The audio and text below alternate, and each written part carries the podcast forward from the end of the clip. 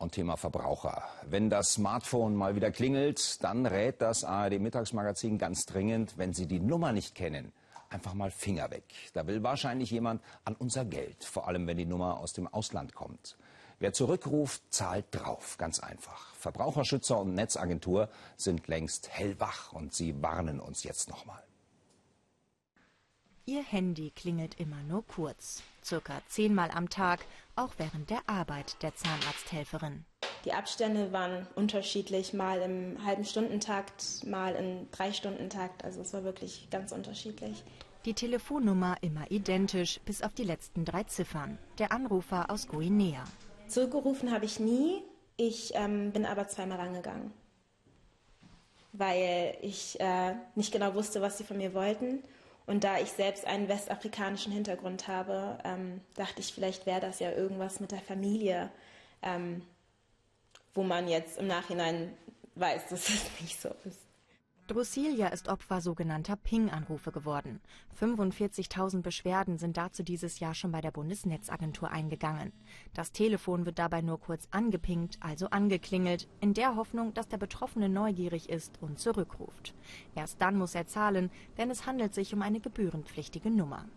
Hier die Rechnung einer älteren Dame. Sie ärgert sich über die Abzocke immer noch so sehr, dass sie darüber nicht vor der Kamera sprechen möchte. Sie musste 10 Euro zahlen. Anderen ging es ähnlich. Also ich habe auf jeden Fall eine Nummer bekommen äh, mit 002, also irgendwie aus Guinea, aber ich wusste das nicht und äh, bin rangegangen und es war auf jeden Fall besetzt. Ich habe auf meinem Handy gesehen, dass mich eine Nummer auf, aus den Malediven angerufen hat und dann ähm, habe ich da nicht zurückgerufen, weil ich es komisch fand, weil ich niemanden aus den Malediven kenne. Ich habe die Nummer tatsächlich äh, blockiert gehabt, nachdem es mich ein paar Mal angerufen hatte, aber ähm, dennoch äh, ist nichts passiert und ich hatte immer wieder einen Anruf von denen bekommen. Wer angerufen wird, ist zufällig. Die Betrüger nutzen Computerprogramme, die automatisch Nummern anwählen. Geht jemand dran, ist klar, die Nummer existiert. Ab dann häufen sich die Anrufe. Daher gilt, am besten nie dran gehen und wem eine Nummer komisch vorkommt, einfach kurz googeln.